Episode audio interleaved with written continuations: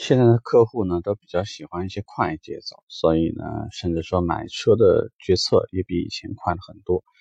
搞不好上午你去这个门店里面，你再碰到客户，下午他有可能已经买完车。其实这个呢，并不是所有的客户都决策这么快，但是有一个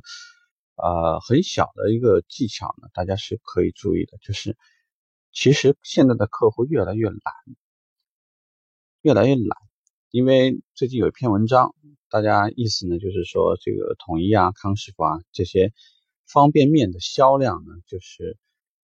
这个骤降，降的非常非常的狠。那其实影响它的最主要的原因是什么呢？就是倒过来一查，其实是因为饿了么、百团外卖啊、呃美团外卖啊这个这些所导致的。因为人嘛，虽然说我都图快餐，但是毕竟从吃的质量而言，外卖是贵一点。但是毕竟讲这个体验不同，客户呢现在也是这样，就是我们也聊过很多客户的对于车怎么样才是一台好车呀，配置怎么样才是更合理的呀，他很多方面本身就是销售顾问会去引导掉的，所以就是对于购买标准，你并不会认为你的产品质量好，一定客户就排着队在后面买，并不会这样。那客户喜欢怎样的销售顾问呢？我觉得。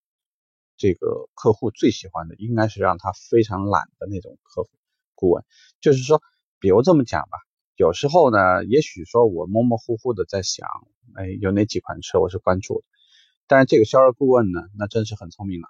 可能很快呢就把一个截图发给我，告诉我，其实你在关注这几款车，那我帮你标注出来了，并且我标红了一下，我跟你说明一下，你讲这几个车，其实比较起来，他们的配置哪个地方好，哪个地方不好。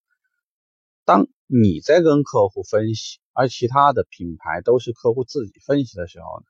他就会慢慢倾向于拿一些现成的东西。所以呢，总会有那么一些顾问，也许你看他呢，并不觉得他特别聪明，但是呢，他特别喜欢让客户变得很懒，因为客户一旦懒了以后呢，对他的依赖性就很强，凡事呢就不太像其他地方，其他地方得客户一句一句的问，是吧？哎，怎么怎么卖啊？这车上牌怎么算呢？但是有那么一些人，他就很懂得，当客户一进来的时候，能分析的东西，能帮客户测算的东西，让客户的感觉就是你要干什么，你就一句话就得，我就是你的北百美团外卖，我就是饿了么，我就是那滴滴的那个这个叫车，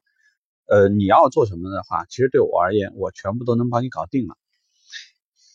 所以呢，客户到最后往往从买一台车变成了他又是一个举手之劳的事情。呃，以前我开过玩笑，我说这个世界呢，人就是不停的去让自己变懒。如果有一天有谁能设计出来一个东西卖十万块钱，说为什么卖这么贵呢？因为你只要躺在那儿，你就能浑身就有肌肉，然后就能让你身体特别特别健康。十万二十万都有人排着队去买，那就这个道理。我觉得。你让客户变懒，就是让客户好像离了你就各种不舒服。这如果说他在产品的对比当中，其实现在对比的显性一些，就是产品的那些价位啊、配置，隐性的东西拼的不就是销售顾问吗？所以，当你把这个东西做好了，也许呢，你就会绝地反击，在某一个时间点，成为客户选择购买这个车的最重要的一个理由。OK，这个话题我们就聊这吧，拜拜。